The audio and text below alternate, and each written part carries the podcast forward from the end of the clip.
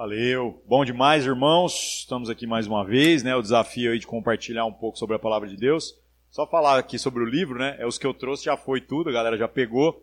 Na internet eu tô vendendo por 40 conto por causa do frete, na mão é 32, tá? Então quem quiser depois me procura, semana que vem eu trago mais no culto. Meus irmãos, quando a gente pensa no texto bíblico que nós estudamos nos pequenos grupos ao longo dessa semana, é, tem algumas nuances ali que às vezes passam desapercebidos. A gente estudou, quem está fazendo parte do pequeno grupo sabe, 1 Coríntios no capítulo 10, do verso 23 em diante, né? E esse texto, ele fala sobre dois assuntos que às vezes a gente tem uma vaga noção, mas que por a gente não ter aprofundado, nós podemos ter uma relação de espiritualidade muito meia boca, muito superficial, muito aquém daquilo que poderia estar sendo. Que dois conceitos são esses? O primeiro é o da liberdade. Quando a gente fala de liberdade alcançada é, pelo Evangelho que nos, no, nos atingiu, né, que nos salvou, é, muita gente não consegue entender até onde vai essa liberdade. Afinal, eu fui liberto de quê? Hoje tem muita gente que está se tornando simpatizante de Jesus e aderindo à igreja simplesmente porque gosta do pacote. Eu não sei o que, que as pessoas veem aqui que, que é tão gostoso assim, né? Porque a vivência em igreja muitas vezes é desagradável. A gente está aqui confrontando uns aos outros, nós estamos aqui botando o dedo na ferida uns dos outros, e o desafio da comunhão é gerar intimidade para a gente conseguir se apertar mais ainda. Então, não é para, num primeiro momento, isso ser considerado uma coisa agradável. No entanto, é terapêutico, é, é bênção para as nossas vidas, é o lugar onde a gente cresce. Mas agradável, eu acho que não é a palavra correta. Então, que liberdade é essa? Nós estamos sendo libertos de quê? Do que, que Cristo nos salvou? Se a gente não souber explicar muito bem de onde Cristo nos tirou, de que buraco que a gente foi salvo, o que vai acontecer é que nós vamos ter uma relação com a espiritualidade muito superficial. A gente vai começar a achar que só por fazer parte do fã-clube de Jesus está tudo beleza. Então eu gosto do, do pacote da igreja, não sei porquê, eu gosto de Jesus, acho que ele é um cara legal. Né? É, tem alguns teólogos aí, se eu não me engano era o Tim Keller que falou assim, que é, pensar que Jesus é um cara legal é, muito, é pensa muito pequeno, porque não se crucificava no Império Romano caras legais, se crucificavam ameaças. Pessoas que você olhar e falava assim: esse cara tem o poder de, se nós deixar ele solto, ele é, derrubar um império. Então, eram esses caras que eram crucificados. Então, Jesus não pode ser visto reduzido apenas a um cara legal. Então, que liberdade é essa? Fomos libertos de quê? Fomos libertos para quê? É Cristo, o que, que significa essa salvação? E até onde vai essa liberdade? E aí a gente esbarra no segundo conceito. Primeiro, liberdade. O segundo, glória de Deus. Nós também usamos essa expressão de uma maneira muito banalizada, né? Falando, não, a glória de Deus, a glória de Deus, glória de Deus. E, gente, glória de Deus eu acho que é dos conceitos mais mal explicados e mal compreendidos no meio dos evangélicos, sem medo de ser feliz. Por quê? Porque a gente, quando pensa em glória, nós pensamos ou em adjetivo ou em verbo. E quando a gente está falando de glória de Deus, acredite, nós estamos falando de substantivo. Não, mas o que tem a ver essa gramática toda com o que a Bíblia está falando? Vou te explicar. Quando que a gente pensa que a glória é, é adjetivo ou é verbo? Quando a gente começa a achar que a glória é alguma coisa que é uma característica, aí ela se torna adjetivada. Por exemplo, você pode virar e falar assim: ah, olha o fulano como ele é bonito, por quê? Porque ele é jovem, então ele tem a glória da juventude, mas ela passa. Ele vai ficar velho, vai cair tudo, e aí daqui um pouco a glória dele se foi. A glória do homem passa mesmo, ela é efêmera, ela é passageira. A glória de Deus não é dessa natureza. Então não dá para você considerar a glória de Deus como um adjetivo. Da mesma maneira, nós às vezes consideramos a glória como verbo. A gente tem até uma expressão que é glorificar. O que, é glorificar? É muito simples. Eu viro para o Guilherme e eu começo a encher a bola dele. Eu começo a dar glórias ao Guilherme. Daqui um pouco, é, de tanto eu falar bem dele, ele fica glorificado, ele fica cheio de si mesmo. Então, é, é algo exterior ao Guilherme, não uma característica nativa dele.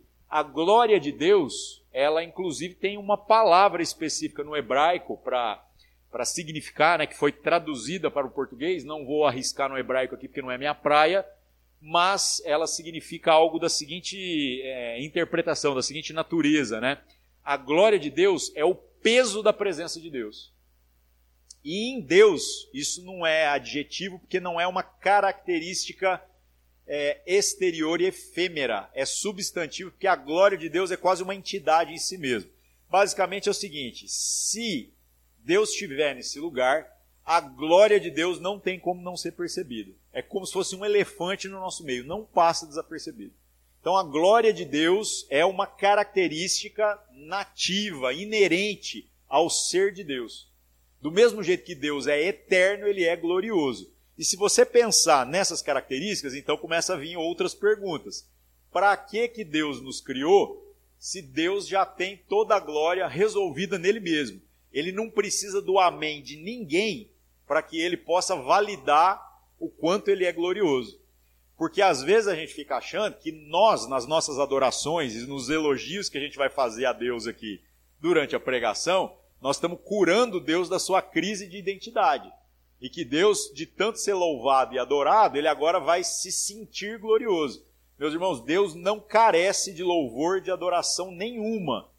Na verdade, nós é que temos o privilégio de usufruirmos da glória de Deus, dessa característica de quem Deus é, ou seja, do peso da presença de Deus. Na verdade, a glória de Deus é que resplandece sobre nós. E a gente pode então viver na glória de Deus, no peso da presença de Deus. Se a gente entender isso, meus irmãos, já muda completamente a nossa relação com a nossa espiritualidade. Porque a gente se cura desse lance de achar que nós temos que fazer alguma coisa para obter um determinado resultado e começa a entender que, na verdade, o que a gente tem que fazer é deixar Deus ser Deus. Se Deus estiver no nosso meio, como a glória dele é sutil como um elefante, não tem como não ser afetado por ela. Naturalmente, Deus vai ocupar todo o espaço aqui. E o peso da glória de Deus vai ser tamanho sobre nós que tudo que a gente for fazer vai ser completamente afetado por essa glória. Então, será que nós estamos vivendo isso? Ou será que nós estamos vivendo algo às vezes muito distante? Eu acho que é, é muito difícil a gente, às vezes, estar sensível para algo que tem um peso tão grande. O que é mais pesado que a glória de Deus, se você fosse colocar na balança, né? Então, como a glória de Deus é uma característica inerente ao seu ser, à sua presença, eu diria que talvez não haja mais nada é, tão significativo, tão relevante para a gente considerar. E, no entanto, parece que a nossa espiritualidade está sempre voltada com relação àquilo que a gente pode fazer ou deixar de fazer. Meus irmãos, fazer ou deixar de fazer é ter uma relação com o divino, com o eterno, com o Senhor, infantilizada, medíocre e muito aquém daquilo que poderia ser. É óbvio que a gente vai lutar com relação a muitas coisas, só que as motivações são importantes. Não é simplesmente o que você faz ou o que você não faz que vai determinar qual é o nível de maturidade que você tem ou de intimidade que você tem com o Pai. O que vai determinar isso é o quanto você conhece o Pai, o quanto você permite que o Pai seja quem ele é sobre a sua vida e nas suas relações com a vida, com as suas relações uns com os outros. Então é muito mais simples do que a gente imagina, mas nós precisamos entender esses porquês. O problema é que quando a gente pensa em salvação, a gente sempre está fazendo as contas a partir daquilo que é, é um benefício ou um prejuízo. A gente pensa assim, ah, eu estava lá no prejuízo, literalmente devendo a minha alma, e agora Cristo vem, né, a glória dele se manifesta sobre nós, somos perdoados dos nossos pecados, saímos das trevas para a sua maravilhosa luz e agora eu ganhei alguma coisa. Então, olha como a nossa mentalidade pode ser uma mentalidade medíocre. Não que esse conceito esteja de todo errado, porque de fato a gente não tinha nada, não merecia nada, a gente merecia o um inferno e nós ganhamos tudo. Só que entender o que que Deus está querendo fazer e o porquê Ele está fazendo é muito importante para que você não seja alguém que está tentando manipular Deus. E a Bíblia está recheada do testemunho de pessoas que tentaram manipular Deus. Um dos exemplos, na minha opinião, assim, mais grotescos é, é a figura de Jacó. Jacó, você fica assim, gente, como é que Deus escolhe um cara como Jacó para depois ser o, o, Israel, né? O homem que é a referência do povo de Deus sobre a face da terra. Gente, o Jacó é o cara mais mentiroso, trapaceiro, é o cara das gambiarras teológicas, gambiarras na sua interação com a fé. Toda vez que alguém confrontava ele com relação a quem ele era, ele mentia. Ele fingiu ser o irmão, ele fingiu ser várias pessoas em diversas situações. Então o Jacó, às vezes, ele traduz aquilo que nós estamos fazendo na nossa vida. Nós estamos tentando dar um jeitinho de obter o resultado que nos favorece no que se refere à espiritualidade. E na verdade o que o Senhor está querendo que a gente compreenda é que a gente tem que deixar Deus ser Deus e a gente se apresentar como nós verdadeiramente somos. Quando isso acontecer, nós vamos entender qual é o propósito dessa salvação e como a glória de Deus tem que afetar a nossa vida. Na única situação em que Jacó, dali para frente, né, passou a ser homem, foi quando, depois que ele mandou o irmão, o, o, os seus bens, mandou as suas as mulheres, as crianças, tudo, mandou tudo na frente, porque ele sabia que o irmão dele ia matar ele, e tinha motivos para isso. Né, mandou os presentes, mandou tudo. Ele ficou por último, porque não é trouxa, né? Falou: meu irmão vai me matar, pode me matar, tem todo o direito de me matar, então eu vou mandar todos os presentes na frente, eu fico aqui por trás. Porque se der ruim lá, eu começar a ver gritaria, né? eu já saio correndo daqui para trás. Só que naquele momento em que ele preparou isso tudo, que ele tentou mais uma vez ardilosamente tentar resolver o seu próprio problema, ele tromba com uma figura mística ali, né? um anjo do Senhor, que a gente não sabe direito quem é, e que sai no pau com ele mesmo, briga de braço. E eles viram a noite brigando. E é legal que ali você começa a ver o Jacó pela primeira vez, depois de apanhar do anjo, né? E foi pau a pau até o final. A hora que o sol está nascendo, o anjo toca na coxa dele, ou seja, trapaceou, né? É, e de maneira sobrenatural fez com que ele tivesse uma é, uma contusão permanente, mancou o resto da vida por causa disso, por causa desse toque do anjo na coxa dele, né? E nem ele ferido, machucado, não adiantou chamar o VAR nem nada, a luta não parou, ele ainda agarrado nesse anjo, mensageiro do Senhor, e ele insiste, ele fala: me abençoa. Enquanto você não me abençoar, eu não te largo. Nós vamos terminar essa parada aqui, né? E aí é legal que esse mensageiro do Senhor, que é bem a figura de Cristo, né? Vira e fala: qual é o seu nome? E naquela hora, pela primeira vez, o Jacó vira homem mesmo e fala: Meu nome é Jacó. Jacó significa o trapaceiro, o que pega pelo calcanhar. Então, em toda a vida dele, ele deu jeitinho, ele fez gambiarra. Mas agora, quando ele se deparou com a glória, o peso de Deus mesmo, e sentiu esse peso sobre si, ele pôde se desarmar, deixar Deus ser Deus e ele ser ele mesmo. Na hora que ele falou, não, agora meu nome é Jacó. Aí ali ele recebe uma resposta fala assim: agora seu nome não é Jacó mais. Agora seu nome é Israel, o homem que foi pego lutando com Deus. Certo? Israel é a nação, é o povo, né? é, escolhido de Deus. Então, olha que história fantástica. E nós, meus irmãos? Nós somos salvos de quê? Nós somos salvos para quê? Então a gente precisa entender algumas coisas e aí nós vamos entrar para o texto bíblico para vocês verem como esses conceitos se aplicam na prática da nossa jornada. Então olha só, você achar que Cristo te salvou de alguma coisa vai literalmente te colocar numa relação de tentar fazer as contas entre benefício e prejuízo. Isso é muito ruim você vai ser uma pessoa como Jacó, que às vezes pode estar tentando manipular o favor de Deus segundo a sua conveniência. O que, que eu estou dizendo? Eu estou dizendo assim: ah, eu era uma pessoa muito ruim. Aí eu vou lá, digo que coloco minha vida diante de Deus, só que a minha vida está cheia de gavetas trancadas. Eu abri algumas gavetas, que eram as que mais me preocupavam, eu deixei Deus passar um pano legal para tirar a poeira, renovar o verniz, lixar as partes que todo mundo vê. Só que algumas gavetas eu mantenho com chave, eu não quero que nem Deus toque naquele lugar. Aí o que, que acontece? Acontece que no final das contas, eu fui salvo de ser um homem mau, mas eu não necessariamente me tornei um homem bom. Por isso que quando você pensar em salvação desconectada da ideia da glória de Deus, do peso da presença de Deus no nosso meio, você vai ter um conceito muito meia boca de salvação. Você não vai entender qual é a natureza da liberdade que essa salvação traz para você e por que, que você foi chamado para ser livre. Para que, que você foi chamado?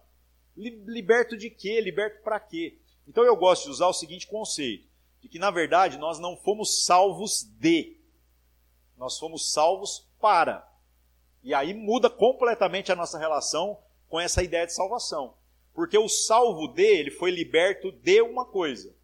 Agora, fora aquela coisa que ele foi liberto, ele começa a achar que ele é livre para usufruir de todas as outras. Agora, se você entender que você foi salvo para, você foi liberto de quê? De tudo. De tudo. Porque a única coisa agora que faz sentido na sua vida é atingir o alvo, que é o objeto da salvação, o peso da glória de Deus sobre a sua vida. Então, meus irmãos, nós não fomos salvos de. E tem gente que às vezes está indo para a igreja, não sei o quê, fazendo todos os seus paranauês mágicos lá para ver se manipula Deus, tentando ser salvo do inferno. Tentando dar um jeito de não ir para o inferno. Meus irmãos, não ir para o inferno não significa necessariamente você entrar na presença de Deus, estar na glória de Deus, você viver no céu. Então é diferente. Eu falo, não, mas você está dizendo então que tem um meio termo ali? Deixa eu te falar um negócio não estar na presença de Deus é inferno, mesmo que seja no lugar mais agradável que você imaginar. Mesmo que seja. Então, existe uma diferença imensa entre ser liberto de e ser liberto para, para alguma coisa. Então, o Senhor nos libertou para quê? Então, a galera geralmente fica achando que é, é, a lei, o mandamento, é um grande fardo, né? Mas eu não sei se vocês já pensaram, a lei ela serve para denunciar o pecado e ela é ineficiente, você vê que ela não é a maturidade por uma simples razão. A lei é muito mais fácil do que a graça. Vou explicar em que aspecto. Porque se eu disser para você, não matarás, fora matar você pode fazer tudo. Então o não é menos restritivo. Não matarás. Aí você vai lá, dá um palco, irmão. Desde que não mate, o resto está liberado. E é por isso que nós assistimos o UFC. Certo? Porque na hora que vai para matar, o juiz interfere, dá os pontos lá, tá tudo certo. Nocaute técnico. Então o não, ele é muito mais leve do que o sim. Porque quando vem o sim da parte de Deus, e o que nós estamos sendo chamados para viver é o sim. Ele é muito mais é, preciso e incisivo. Então o sim é assim. Você vai amar o seu inimigo. O que, que eu não posso fazer? Um monte de coisa. E o que, que eu tenho que fazer? Amar o meu inimigo. Então o sim é horrível. Era muito mais fácil viver no não do que viver no sim. Aí você fala assim, rapaz, nunca tinha pensado nisso. Então agora eu quero o mandamento, né? Pois é. Agora, se com esse peso leve que tinha o mandamento, ninguém conseguiu, só Cristo é que esfregou na cara da humanidade que era possível, mas ninguém conseguiu. Então o que, que sobra para nós agora tentando viver o sim? Aí você fala, é impossível, de fato. Então o que, que nós vamos ter que fazer? Reconhecer a nossa miséria, reconhecer a nossa incapacidade, clamar miseravelmente para que Deus venha com a sua glória e o peso da presença de Deus nos constranja em todas as situações. Aí, meus irmãos, dali para frente as coisas vão começar a acontecer. Deixa Deus ser Deus na sua vida. Então eu vou amar, porque Deus está pesando sobre a minha vida. Ele tem um amor sobre a minha vida tamanho que agora eu não consigo, sendo amado desse jeito, não amar. Ah, mas eu, eu, eu vou ter que passar por uma situação de humilhação. Aí eu olho para Cristo e penso: Cristo se permitiu humilhar de uma maneira por minha causa que agora qualquer humilhação que eu tiver que me submeter voluntariamente fica desse tamanhozinho. Não, mas eu, eu sou uma pessoa humilde, mas eu não quero ser humilhado. Aí, desculpa, irmão. Os dois conceitos não estão dissociados, não, viu? como algumas pessoas tentam pintar por aí. Então a gente vai ter que abraçar algumas coisas desagradáveis mesmo. Então nós fomos salvos para. Para quê? Para a glória de Deus. E a glória de Deus é para elogiar a Deus, para Deus se sentir Deus. Nós somos salvos para quê? na medida em que a gente anda em novidade de vida, em compreensão do que a palavra tem e traz para nós, a glória de Deus seja vista através de nós. Então, nem mesmo o nosso fazer é tão importante assim. A única coisa que a gente tem que deixar é Deus trabalhar através de nós. E aí as pessoas vão olhando para nós e para todo esse esforço que a gente tem, que é nada. É nada. Não, mas eu estou aqui, estamos aqui cuidando das crianças, estamos lá tentando salvar os órfãos, as baleias, o que você imaginar. E no final das contas, tudo isso é nada se não for a glória de Deus sendo refletida na nossa vida. Então vamos deixar Deus ser Deus, vamos deixar Deus reinar, inclusive, na nossa vida. Para a gente não falar que nós estamos inventando alguma coisa, ou estamos tentando esticar o conceito aqui além do que a Escritura fala, vamos para a Bíblia. Vamos ver o que a Escritura traz para nós e vocês vão ver como esses conceitos que eu tentei dar uma pincelada aqui se encaixam perfeitamente naquilo que o texto bíblico traz para nós. 1 Coríntios, capítulo 10, nós vamos ler do 23 em diante. Então o apóstolo Paulo, falando para a igreja lá da, da cidade de Corinto, explica: todas as coisas são lícitas, mas nem todas convêm. Todas as coisas são lícitas, mas nem todas edificam. Então aqui ele está deixando muito claro. Lembra do não? Tudo é lícito, meu irmão. Tudo é lícito. A pergunta é: tudo convém? Tudo é conveniente para a glória de Deus? Tudo edifica? E aí o edifica está conectado a vários textos que a gente tem trabalhado nas últimas semanas, onde a gente vê que no final das contas nós somos, quando a gente falou sobre 1 Pedro, nós somos pedras vivas do edifício que Deus está construindo, chamado Corpo de Cristo, Igreja. Então, edifica. Não, mas eu acredito que a salvação é individual. A salvação, de fato, é individual. É individual. No entanto, a manifestação dessa salvação, na medida em que nós estamos nesta jornada de santificação, ela tem uma expressão coletiva.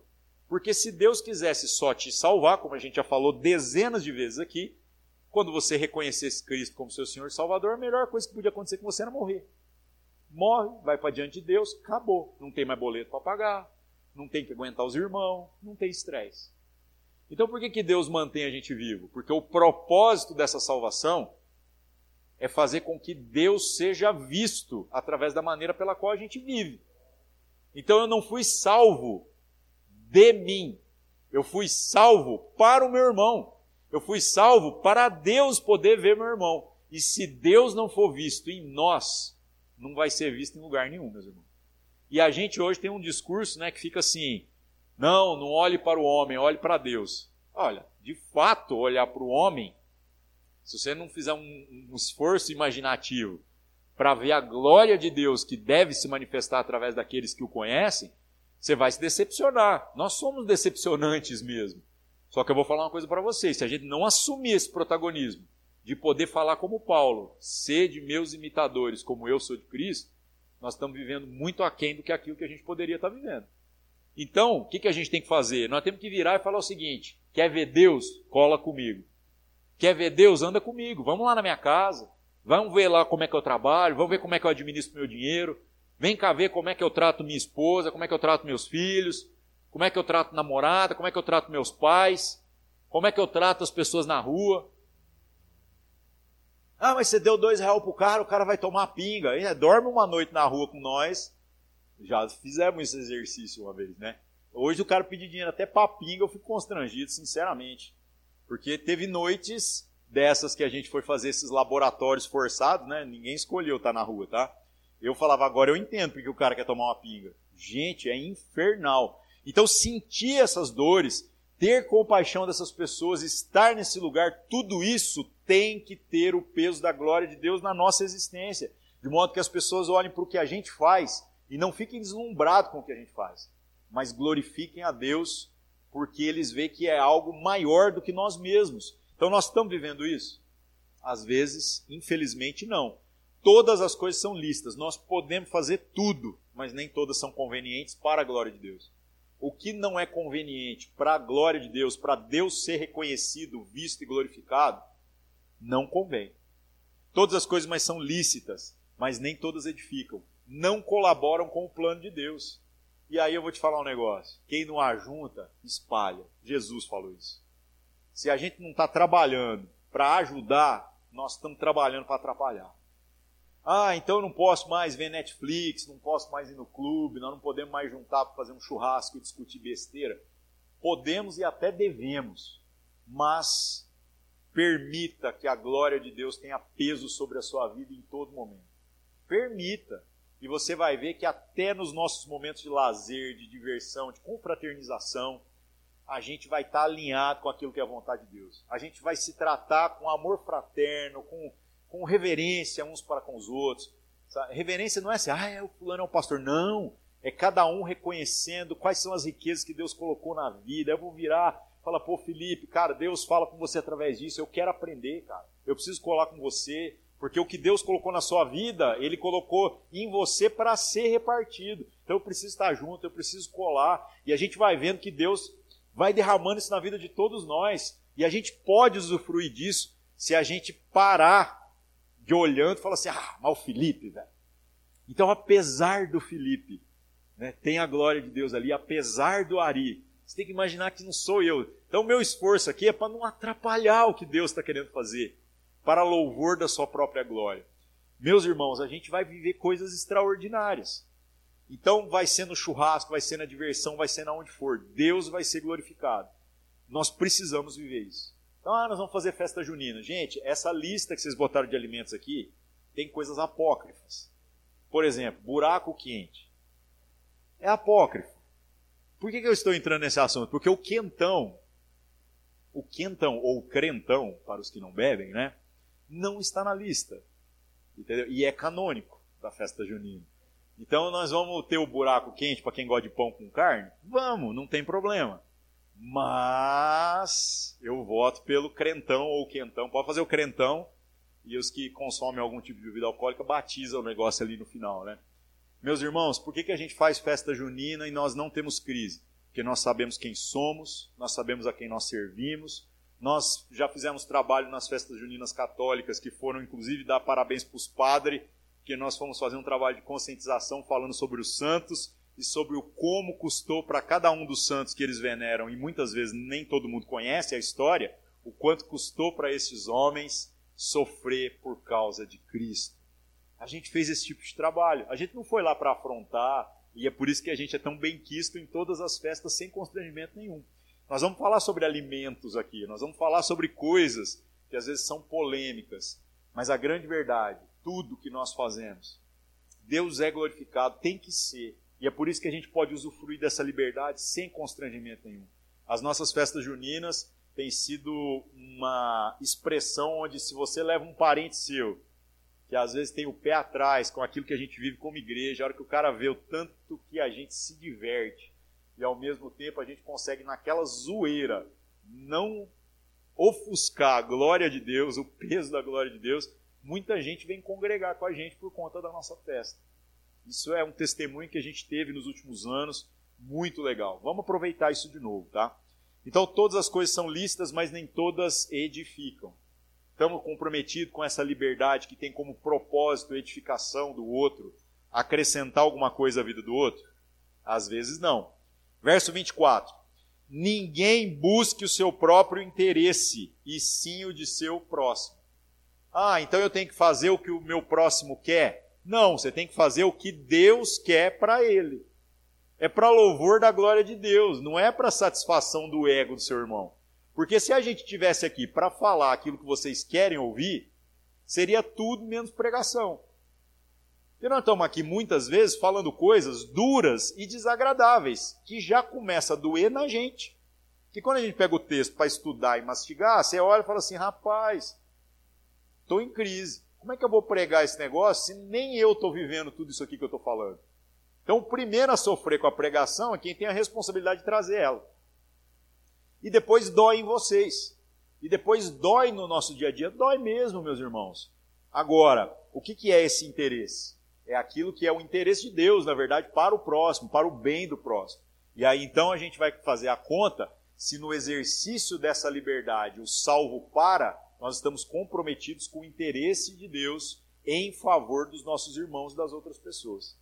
Aí, muita coisa talvez que a gente é, normatizou como, não, mas eu sou livre. Você começa a ver que às vezes nós estamos abusando dessa liberdade, porque a gente não entendeu o peso da glória de Deus do nosso meio. Aí o texto continua, e ele agora vai citar exemplos práticos de acordo com a cultura da época. A gente vai precisar contextualizar um pouquinho. Qual é a cultura da época? A gente tinha três povos. Nós tínhamos os judeus religiosos, povo de Deus a gente tinha os pagãos, que tinham todo tipo de mistureba religiosa, e se você aparecesse com uma cartelinha de super trunfo de novas religiões, principalmente os romanos e os gregos, eles pegavam. Ah, tem um Deus novo? Traz para mim que eu quero. Então, quando você chegava, tanto na Grécia quanto em Roma, tinha um panteão de deuses. Eles falavam assim: ah, na dúvida, vamos acender vela para mais um, que vai que, né? Então, os caras eram prevenidos. A gente está falando de gestão de risco de homens, né? Tá vendo? Gestão de risco. Acende vela para mais um Deus, né? Os judeus, uns religiosos que receberam é, de fato a palavra de Deus, a instrução de Deus, mas começaram a fazer igual Jacó, tentando manipular Deus para obter o resultado que eles querem. E a gente tem é, o terceiro, que é a igreja. A igreja é chamada a partir ali do judaísmo, mas ela tem gente dos dois povos, onde as pessoas foram convocadas a viverem agora em novidade de vida. O que, que vai acontecer aqui nessa história? A gente vai ver que uma das crises que as pessoas têm é com relação ao entendimento que o outro tem a respeito do que glorifica a Deus e não glorifica. E uma das coisas que dava pau era comida. Comida. Não, mas você vai comer uma comida que foi consagrada na religião do outro. Então vamos ver o que, que a Bíblia fala. Vamos aqui, para a gente ver se tem algum problema esse negócio. Né? Verso 25. Comam de tudo o que se vende no mercado, sem questionamento algum, por motivo de consciência. Então, se a pessoa no mercado vendeu para mim, entendeu? Ele está vendendo uma coisa boa, nós come. Não pergunta quantos dias tem o óleo do pastel, porque senão vai dar ruim esse negócio, tá ligado? Não, é, não é disso que nós estamos falando, né, meus irmãos? Nós estamos falando de uma consciência é, de que isso poderia de alguma maneira ser uma ofensa a Deus, né? Ser um desrespeito à glória, à presença de Deus. Mas ele fala aqui: coma de tudo que vende no mercado. Não questione nada por motivo de consciência. Verso 26: Porque do Senhor é a terra e toda a sua plenitude. Tudo. O óleo ruim é, ai, mas essa comida usa na religião tal. Então, essa comida só existe porque Deus permitiu que ela existisse. Porque Deus criou. João capítulo 1 lá, né? Todas as coisas foram feitas por Deus e sem Ele nada do que foi feito se fez. Então não vamos comer buraco quente, quentão, lá lá lá, crentão para os irmãos que não bebem. Cada um segundo a medida de fé que recebeu. Nós vamos cuidar uns dos outros. Se alguém abusar um centímetro, nós vamos cobrir o irmão de pancada para que ele se mantenha na linha, não envergonhe o evangelho. Viu, Guilherme? Só, só lembrando aqui, né? E, e, Não, da bebida, não tem nada a ver com envergonhar o evangelho. E, mais do que isso, a gente não seja incoerente com o peso da glória de Deus que está sobre nós. Isso é muito importante. Quando eu via irmãos falando assim, é, é, há muitos anos, né? Falava assim, não, eu só bebo uma paradinha lá em casa, né? Eu sempre falei para os irmãos. E eu achei incrível como pouquíssimas pessoas no nosso meio bebem. Vocês já pararam para pensar nisso? Sendo que a gente é tão resolvido quanto a isso, eu sempre falei para os irmãos assim: irmãos, eu não bebo em casa sozinho, eu só bebo junto com os irmãos. Por quê? Porque eu quero que a sua presença seja fator de constrangimento para mim. Eu quero que se você vê eu passar um centímetro além daquilo que eu deveria, você venha e fala assim: Ari, parou. E é legal demais. E é tão legal, mas tão legal, que às vezes a gente junta e eu já nem tenho o prazer de beber alguma coisa, porque vocês não bebem. Pode chamar, ô benção. Ou o Rafa, o Rafa, o Gustavão, o Rafa principalmente, meu amigo há quase 30 anos, não bebe. E é muito interessante, porque aí eu parei de beber por conta de conviver com os irmãos durante muitos e muitos anos, né? Durante muito tempo. Então, meus irmãos, vamos voltar aqui. Comida e bebida. Verso 26. Do Senhor é a terra e a sua plenitude. Aí depois ele vem explicando, verso 27. Se alguém que não é crente convidá-los para comer e vocês quiserem ir, comam de tudo que for posto diante de vocês, sem questionamento algum, por motivo de consciência. Ai, mas esse aqui foi feito não sei na onde, foi consagrado e não sei o que lá, foi no... que se dane, meus irmãos. O peso da glória de Deus sobre nós faz com que comida seja apenas comida. Ah, mas os demônios, os demônios, quando o peso da glória de Deus se manifesta, vaza, vira nada. A opinião do inferno vira nada. Será que a gente entendeu isso? Aí você fala, rapaz, ficou bom demais agora. Agora ela vai deitar e rolar. Agora que vem as festas juninas, que vem não sei o quê. Vamos destruir, né, Guilherme? Vamos destruir essa parada, né? Aí Paulo agora faz o contraponto. Ele fala assim: é, só que vocês não foram libertos de. Vocês foram libertos para. E aí ele vai explicar, verso 28. Porém, lembra que você está na casa do cara que não é crente, que colocou a comida na sua mesa. Essa comida é uma comida de origem religiosa estranha. Pode ter sido oferecida a outros falsos deuses aí, né? E Paulo falou: se ele não falou nada, come. Porém, verso 28, se alguém disser a vocês, isso é coisa sacrificada a ídolo, não coma. Ué, mas como assim, ué? Cadê o peso da glória de Deus? E aí ele vai explicar por que você não pode comer. Não coma, por causa daquele que deu a informação e por motivo de consciência. Consciência, digo, não a sua propriamente. Não é um problema para você, meu irmão. Não é um problema para Deus. Porque o peso da glória de Deus na nossa vida faz com que a gente não possa ser tocado pelo mal em absolutamente nada. Então, por que, que eu não devo comer? Não a sua propriamente, verso 29, mas a do outro. Então, por que, que nós estamos fazendo isso? Porque o outro é que tem um problema. Ele ainda não entendeu o peso da glória de Deus. E para não escandalizar o irmão, ou seja, para eu não ser uma pedra de tropeço, na falta de maturidade que ele tem com relação a isso, eu me abstenho de uma coisa lícita para que eu possa não romper a minha relação com ele.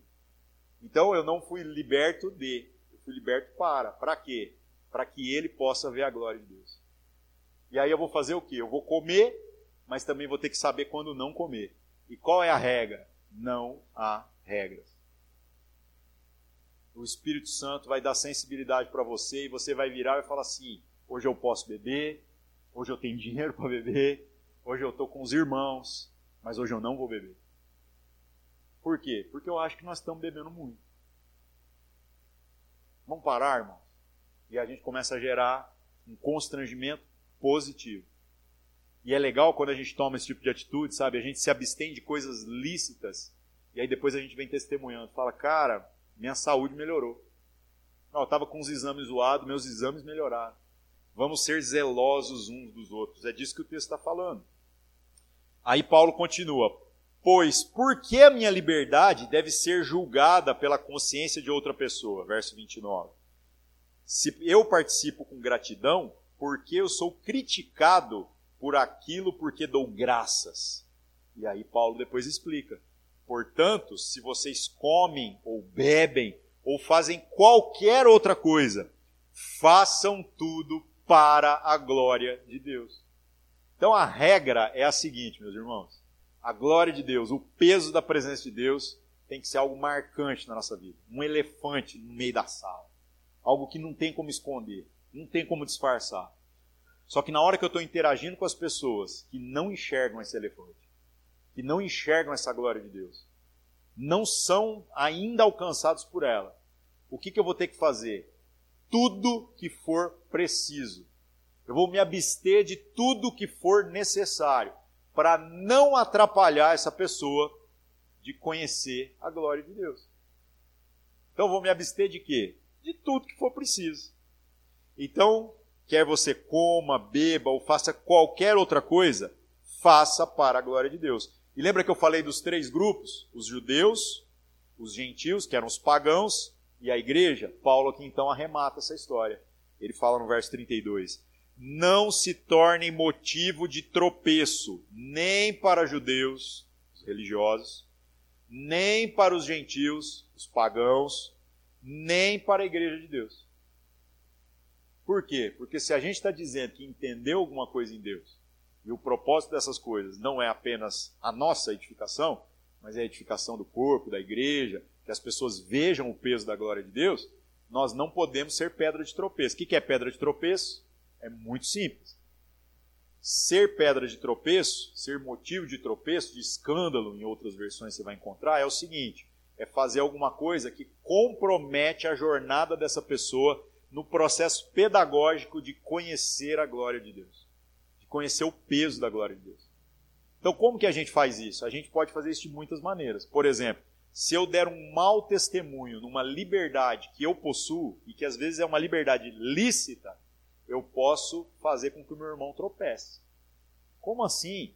Muito simples. Vamos pensar em comida. É, se eu, podendo comer todas as coisas, começo a comer coisas que não são saudáveis, isso pode fazer com que a minha atitude, exageradamente, obviamente, porque comer coisas não saudáveis todo mundo come, né, irmãos? Mas isso pode ser um mau testemunho que se torna uma pedra de tropeço para o irmão. É igualzinho você ficar tomando Coca-Cola na frente do diabético, até você constrangê-lo a passar vontade e ele tomar a desgrama da Coca-Cola e depois ele vinha ter um problema por conta daquilo que a gente o pressionou. Outro exemplo, você falar sobre, não, nós somos nascidos de novo, nós somos feitos agora filhos de Deus, e você fala, fala, fala, mas na hora que você vai lidar, por exemplo, no seu trabalho, você parece um filho do capeta e não um filho de Deus. Aí esse cara vai olhar e vai falar assim: rapaz, se aí lá na igreja fala isso, fala aquilo, agora na hora que chega aqui o cara parece um demônio em pessoa. Então você virou escândalo, pedra de tropeço. O cara vai virar e falar assim: rapaz, eu até gosto de Deus, eu gosto de Jesus, gostei até da Bíblia, mas ser crente do jeito que esse cara é, eu que não piso nessa igreja nunca mais. Ou seja, você usando de uma suposta liberdade que você tem, já que é a sua empresa e lá você pode tratar as pessoas supostamente do jeito que você acha que deve fazer, você pode estar envergonhando o Evangelho de Cristo. Você pode estar ofuscando o peso da glória de Deus. Acredite, você está conseguindo esconder um elefante que está no meio da sala, ou pelo menos deveria estar. Tá. Então a gente não atrapalhe. E aí, Paulo, então, no verso 32, falou: Nós somos pedra de tropeço para os religiosos, para de brigar com os religiosos. Não, mas o religioso é chato. Todo mundo é chato. Todo mundo que acha que entendeu alguma coisa é chato. Não seja chato. Ajude. Ah, mas essa pessoa. Ó, um testemunho aqui, gente. Como diz o Luiz Saião, Vou empobrecer a exposição da Escritura com o meu testemunho aqui, tá? O dia que eu vi ele falando isso, eu falei, gente, genial essa expressão. Vou empobrecer a Bíblia com o meu testemunho. É, tinha uma senhora morrendo. Isso é real, viu? Uma senhora que nós visitávamos em 1900 e bolinha. E ela era muito católica tal. E ela estava morrendo. No leite de morte, câncer, aquela parada complicada. Aí nós vai lá visitar os crentes, porque alguém da família era crente, chama nós para ir lá orar. Eu odeio ir orar por gente que não quer receber minha oração, sinceramente. Alguém arrumou uma visita para você fazer, tá ligado? Aí já chega lá, velho. A véia já tá assim, né? Ela tá morrendo, mas ela não é trouxa. A véia já olha. E aí o cara que era líder do nosso pequeno grupo lá na época, um cara mais velho que eu, assim, mas nossa, que sabedoria que esse cara teve ele desmontou a véia, que era religiosa e tal, com uma frase. A veinha virou e falou assim: O que vocês querem? E ele virou e falou assim: Nós viemos rezar pela senhora. Olha só que esse cara é crente, viu? Hoje ele é pastor, brother, amigão mesmo. Não vejo ele há muitos anos, mas é um cara que afetou minha vida assim profundamente. Ele virou e falou assim: Eu vim rezar pela senhora. Aí ela pegou e falou assim: Pode rezar. Eu quero. Aí ele foi lá e orou por ela. E essa mulher desmontou, gente. Nós saímos de lá, eu falei assim: Rapaz, fosse eu aqui já estava repreendendo. Não, eu vim orar. Ela já ia recusar minha oração, já ia falar lá, vai para o inferno. Então não despreze o religioso. Não despreze o gentil, o pagão. Ah, essa pessoa não sabe nada de Deus, não quer saber. Não despreze. Não despreze. Velho, a gente nos tempos fazia trabalho na Praça da Bicota. Um dia eu estava na Praça da Bicota, lá, 1900 e nada também, né? Esse testemunho nosso é tudo de antigamente. Né? Agora nós é velho, nem pra rua não vai mais. Né? Mas na época eu me lembro assim que eu estava discutindo com alguém, aí eu falei pro cara assim, não, deixa eu te contar como que eu imagino o céu. Aí eu comecei a contar pro cara a minha visão do céu. E a minha visão é bem criativa falei pro cara assim, olha, velho, eu não sei se. Eu não lembro nem que exemplo que eu usei, mas seria tipo assim, eu não sei se a, a Amy Winehouse vai estar no céu, mas a música dela vai. Entendeu? Eu não sei se o Iron Maiden vai estar no céu, mas a música do Iron Maiden vai estar. E aí eu comecei a falar, cara, imagina todos os shows, todas as músicas, todos os orgasmos, todos os abraços, tudo de uma vez, todos com todos, cara. Aí, cara, tinha gente em volta virando e falando assim, velho, eu não sei o que você está falando, mas se isso aí é o céu, eu quero ir. Sem brincadeira. O cara falou assim: Eu nunca tinha visto ninguém falar desse negócio. Eu falei: Não, agora deixa eu te contar. A Bíblia não fala isso. A Bíblia fala mais. Aí ele: Como assim? Aí eu abri lá. Nem olhos viram, nem ouvidos ouviram, nem jamais penetrou em coração humano o que Deus tem preparado para aqueles que o amam.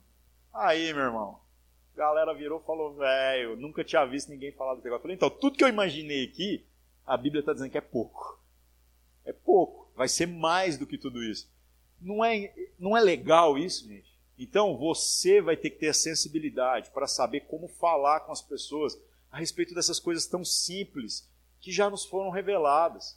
E às vezes o que nós estamos fazendo? Nós estamos sendo os chatos. Você é o cara que quer catequizar a pessoa, quer converter o cara ao seu pacote religioso.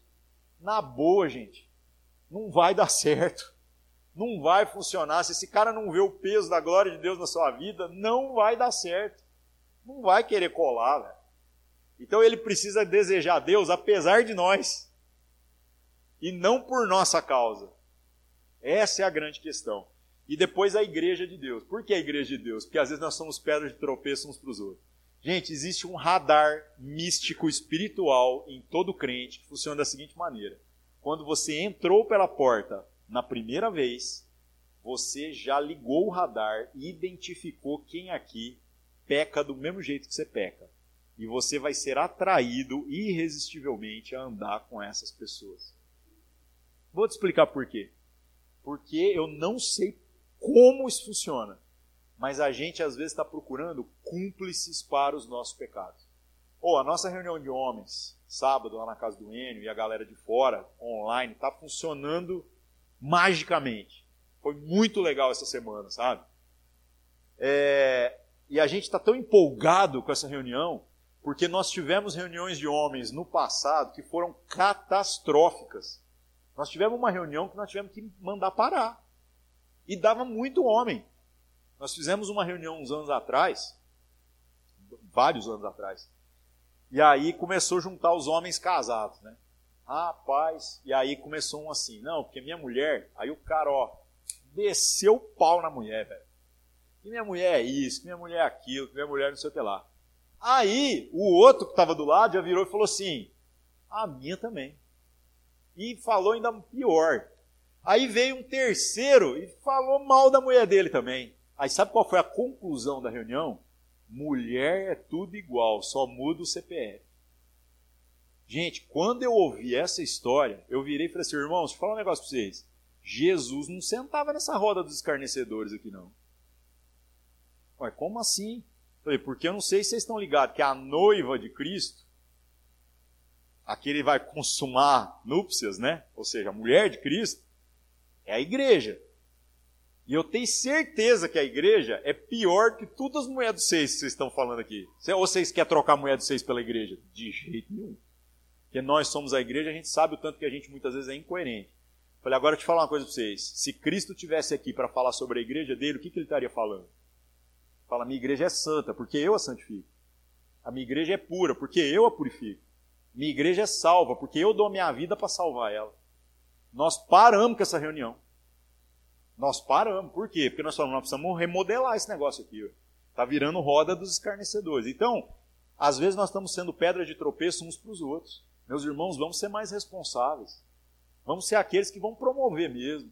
Eu sei que às vezes não é da nossa cultura, sabe? Mas quando a gente vê assim alguém falando, não, porque ah, eu sou assim mesmo. Você tem que corrigir o irmão, tem que ir lá falar, não, irmão, você não é, não, você era. A palavra de Deus está dizendo que agora você é nova criatura. E se você não for o que a Bíblia está falando, eu vou te cobrir de porrada, velho. Mas você vai chegar ao lugar onde Deus está dizendo que você vai chegar, cara. Meus irmãos, se a gente conseguir viver isso, as coisas mudam. Tá vendo? Duas expressões extremamente simples: a liberdade e o peso da glória de Deus que precisa estar no nosso meio. E aí Paulo encerra: Assim como também eu procuro em tudo ser agradável a todos, não buscando o meu próprio interesse, mas o de muitos, para que sejam salvos. E no próximo capítulo, sejam meus imitadores, né? Me imitem nisso. Então, meus irmãos, em nome de Jesus, que a gente possa colocar nossa vida diante de Deus, fazer as contas aí sobre todas as dificuldades que a gente tem, de deixar Deus ser Deus mesmo, deixar o peso da glória de Deus afetar a nossa vida em todas as coisas. Ah, mas eu tenho dificuldade. Eu também tenho, viu, meus irmãos? Oh, pergunta mais recorrente que eu recebo na internet. Ah, eu me sinto mal demais, eu acho que eu não sou bom para ser crente, é, eu sou um inadequado, um desajustado. Aí eu viro para a pessoa e falo assim: olha, quem convence do pecado, da justiça e do juízo é o Espírito Santo. Quem não tem o Espírito Santo não tem crise, nem com pecado, nem com justiça, nem com juízo. Então, se você está se sentindo um lixo, parabéns, é o Espírito Santo agindo em você. Só que agora que você já começou essa jornada, vamos dar o próximo passo. E o próximo passo é: a gente agora vai começar a lembrar uns aos outros o que, que Cristo está dizendo que nós somos feitos. Já é realidade no, no, no mundo celestial, mas que aqui precisa ser materializado, esse processo. E juntos a gente vai chegar lá. Não vamos usar da liberdade que nós temos, e nós somos muito livres, irmãos. Eu defender o quentão aqui no púlpito é muito ousado. Você sabe que eu posso ser cancelado na internet para sempre, né? Que se dane. Eu quero ser coerente com o que a Bíblia fala. Não é a internet que paga nossas contas. Então tá tudo certo. Né? Nós vamos falar o que a Bíblia fala. Quando a Bíblia parar, a gente para também. Mas eu não posso dizer, colocar um peso sobre vocês de algo que a Bíblia não está colocando. Mas a gente tem que cobrar uns dos outros o que a Bíblia está dizendo que é nossa responsabilidade que o peso da glória de Deus, meus irmãos, esteja sobre a nossa vida. Que a gente possa viver, se divertir, trabalhar, tudo, fazer tudo para a glória de Deus. Menos do que isso, não dá. Não faz sentido. Amém? Vamos orar. Vamos nos colocar diante de Deus.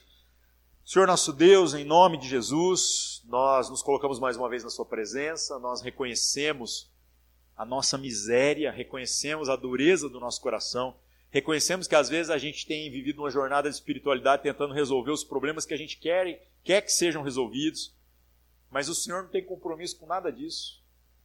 O Senhor tem compromisso com a sua própria vontade, que é boa, perfeita, agradável, eterna, imutável, e nós queremos que a tua presença na nossa vida, no nosso meio, tenha peso. Que a glória do Senhor pese sobre nós. Que a gente não pense nada sem ser afetado pelo peso da sua glória. Que a gente não faça nada sem se deixar afetar pelo peso da sua glória. Que a gente agora possa ir para casa e o peso da sua glória nos constranja positivamente a sermos aqueles que vão diminuir para o Senhor crescer, para o Senhor ser visto, Pai. Senhor, perdoa-nos e faça com que a tua glória seja manifesta àqueles que o Senhor quer que que te conheçam através da nossa vida, apesar de quem nós somos. Em nome de Jesus, Senhor, obrigado pelo privilégio de sermos parte dessa obra tão maravilhosa que é a sua igreja. Obrigado porque o Senhor é, nos chama e nos usa, mesmo a gente não sendo é, os melhores, mesmo a gente não sendo digno, mesmo a gente estando em luta com os nossos pecados, com as nossas crises mais íntimas. Obrigado, Senhor, porque o Senhor transforma a gente, gente que não é, em pessoas que agora podem ser, porque a obra é toda sua. E por isso a glória é toda sua. Obrigado, Senhor. Complete a obra que tem começado na vida de cada um de nós. Em nome de Jesus nós oramos e agradecemos. Amém.